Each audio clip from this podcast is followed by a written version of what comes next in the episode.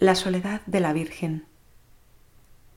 El hermano Rafael mostró desde muy temprano signos de una religiosidad muy profunda, de una fe viva, de una fuerte llamada interna que le llevaron a santificarse en la gozosa y heroica fidelidad a su vocación, en la aceptación amorosa de los planes de Dios y del misterio de la cruz, en la búsqueda apasionada del rostro de Dios y su fascinación por la contemplación de lo absoluto y como no podía ser de otro modo, en la tierna y filial devoción a la Virgen Madre, la Señora, como a él le gustaba llamarla.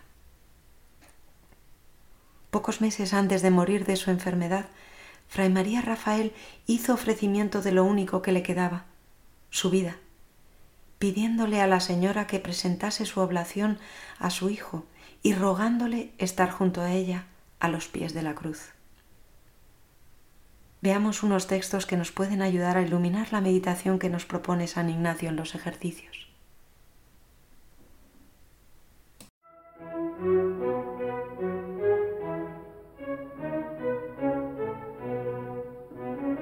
Ave María. No todo es llegar y vencer. Agosto 1936. Todo en la vida religiosa, desgraciadamente, no es fervor. El hombre muda siete veces al día y cualquier cosa le hace variar. Al fin y al cabo es hombre, criatura con cuerpo y alma, y por tanto con luchas, y en estas no siempre sale el espíritu bien parado. Dios en su misericordia así lo permite para que no nos gloriemos de nosotros mismos, para que aprendamos a humillarnos al ver lo poco que somos y para que en todo acudamos a Él. El trapense vive más para el cielo que para la tierra, esto es verdad. Mas aún está en la tierra y mientras camine por este valle de lágrimas, ha de sostener su espíritu para que no decaiga, muchas veces haciéndose violencia, y también en esto cumple con alegría una ley de Cristo que nos impuso para ganar el reino de Dios. No, no es todo paz y dulzura en la vida del monje. No siempre está nuestro espíritu por las altas regiones de las consolaciones de la oración y quién sabe si de la contemplación. El hombre viejo algunas veces resucita y nos da guerra. La vida pasada con tantos recuerdos no se puede olvidar de un golpe aunque uno quiera. No todo es llegar y vencer. La vida eterna por la que el alma suspira día y noche no se consigue más que por la renuncia, el sacrificio y abrazándose a la cruz de Cristo. Ese es el único camino. Ese es el camino que sigue el religioso. Le mantiene la esperanza. Es guiado por la fe y alumbrado por la caridad. Pero cuando Dios permite que la fe se oscurezca, que la esperanza se pierda y la caridad se debilite, ah, entonces, cuando se encuentra el alma con su cruz a secas, las tinieblas la rodean y sus miserias y flaquezas la persiguen. Ah, entonces es cuando Dios prueba a las almas y entonces es cuando son necesarias la ayuda del cielo y la protección de María. Qué fácil es amar a Dios en la consolación cuando todo nos sonríe y nuestro espíritu parece que vuela. Pero el que de veras ama a Dios, nada de eso necesita, y lo mismo le da la alegría que el dolor, igual ama a Dios rodeado de sol que inundado de tinieblas cuán necesarias son las altas y bajas en la vida espiritual. Qué gran misericordia la de Dios que permite incluso las flaquezas e imperfecciones de sus hijos más queridos para que veamos lo que somos. Luchemos día tras día sin desanimarnos, unas veces con el alma robada en su amor y otras, triste condición humana, caminando al ras del suelo. Adelante todo por Jesús y siempre por María.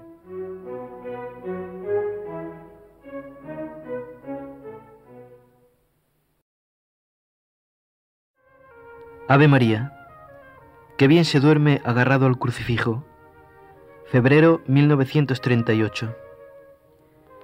Le he ofrecido ya al Señor lo único que me quedaba, la vida. He puesto a sus pies para que Él la acepte y la emplee en lo que quiera, y la tome cuando quiera y para lo que quiera mi vida. Cuando abandoné mi casa, abandoné de propio intento una serie de cuidados que requiere mi enfermedad y vine a abrazar un estado en el cual es imposible cuidar una enfermedad tan delicada. Sabía perfectamente a lo que venía. Sin embargo, algunas veces, pobre hermano Rafael, sin tú darte cuenta, sufrías al verte privado de muchas cosas necesarias. Sufrías al verte privado de la libertad de dar a las flaquezas de tu enfermedad los remedios de que allí en el mundo no carecías. Te abrazaste desde un principio a la cruz de Cristo, pero en algún momento desfallecías. Otras veces al ver que tu vida aquí en la trapa la cortas a sabiendas, al ver que por voluntad de Dios y no de los hombres sentías más el peso de la enfermedad incurable aquí, que en el mundo donde todo estaba a tu servicio también sufrías.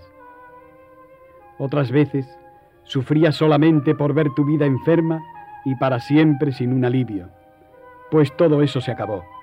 Al Señor esta mañana le he ofrecido mi vida. Esta ya no es mía que Él la cuide si quiere, que yo ya no pienso preocuparme. Sí, ocuparme porque Él me la presta, pero nada más. Si Él quiere, me enviará los medios necesarios. Si Él no quiere, pasaré tan contento sin ellos. No me preocuparé en absoluto del estado de la salud. Tomaré lo que me den, haré lo que me manden, obedeceré en todo. Trataré a mi cuerpo como si fuera de otro. Buscaré solamente la voluntad de Dios. Amaré sus deseos y haré de ellos mi única ley. Si Él quiere, mi vida larga y penosa, sea. Si Él la quiere tomar esta noche, sea.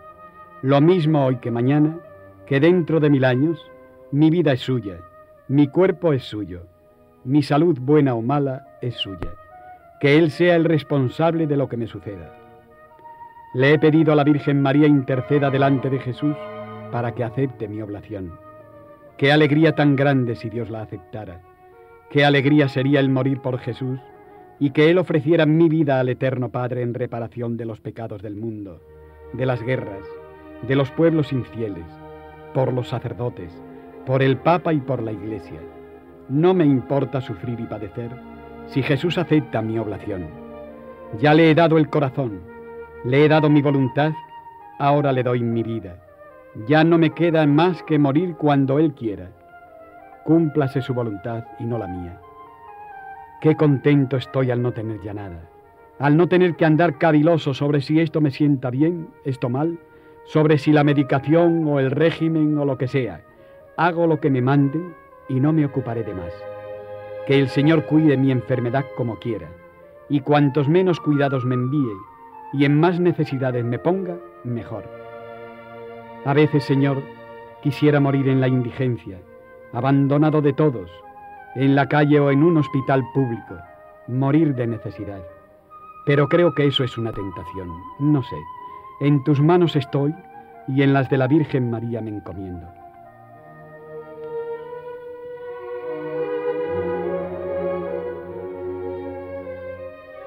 He visto y comprobado que estoy más fervoroso y más cerca de Dios Cuanto más hambre tengo y más se me doblan las piernas.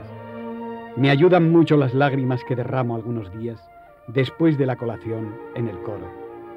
En esos momentos sufro mucho física y moralmente, pero luego bendigo entrañablemente a Dios. Verdaderamente no soy más que miseria, tanto me mire por dentro como por fuera. Cuando llega la noche y veo el cansancio de mi cuerpo, la pobre necesidad de la materia, la pequeñez y ruindad de mi cuerpo, y además veo la puerilidad y futilidad de los motivos por los cuales mi espíritu estuvo turbado durante el día, las insignificantes razones que tuve para sufrir, y la pequeñez del mundo entero, aunque éste me aplastara, cuando veo todo esto y pongo a su lado la Santísima Cruz de Jesús, ¿quién se atreve a pensar en sí mismo y a decir que sufre?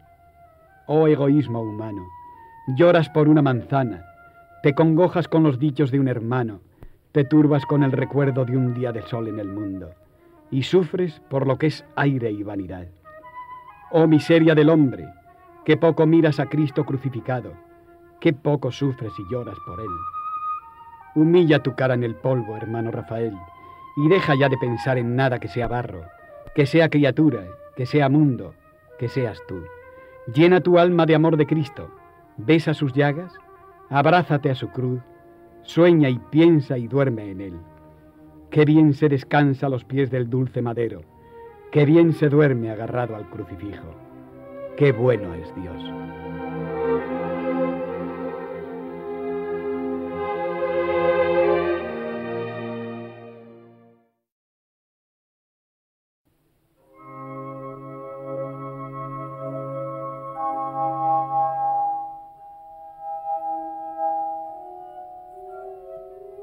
Continúa Fray María Rafael desde la enfermería de la Trapa con su cuaderno Dios y mi alma. Ave María. Qué cansado estoy, Señor. Marzo 1938. Señor y Dios mío, qué cansado estoy. ¿Hasta cuándo, Señor, me tendrás en olvido? ¿Cómo se recrea mi alma en esos salmos de David? En los que llora su hastío de vivir aún en la tierra y suspira por ti. Incola ego sum in terra. Me repito muchas veces, suspirando por el cielo y viéndome extraño y peregrino en la tierra. Qué cansado estoy, Señor. Cómo me cuesta a veces el tratar con las criaturas que me hablan de todo menos de Dios. Cuánta violencia me hago a veces para no romper a gritos llamando a Dios en mi ayuda en medio de este destierro en el que, como dice Santa Teresa, todo es impedimento para no gozarte. ¿Hasta cuándo, Señor? Me cansan los hombres, aun los buenos, nada me dicen. Suspiro todo el día por Cristo y en medio de mi deseo de cielo y de amor a Jesús, arrastro mi vida que el mundo aún sujeta y tengo forzosamente que ocuparme de comer, dormir, qué asco. Señor, perdóname, tú así lo quieres. No sé lo que digo, no sé lo que siento. Perdóname, Señor, estoy tan cansado. Mi alma sufre de verse privada de tus amores, sufre de verse en el encierro de este cuerpo miserable. Estoy enfermo, Señor, ten misericordia de mí. He sido un gran pecador. No sé lo que quiero ni lo que me pasa. Perdóname, Señor, lo que digo.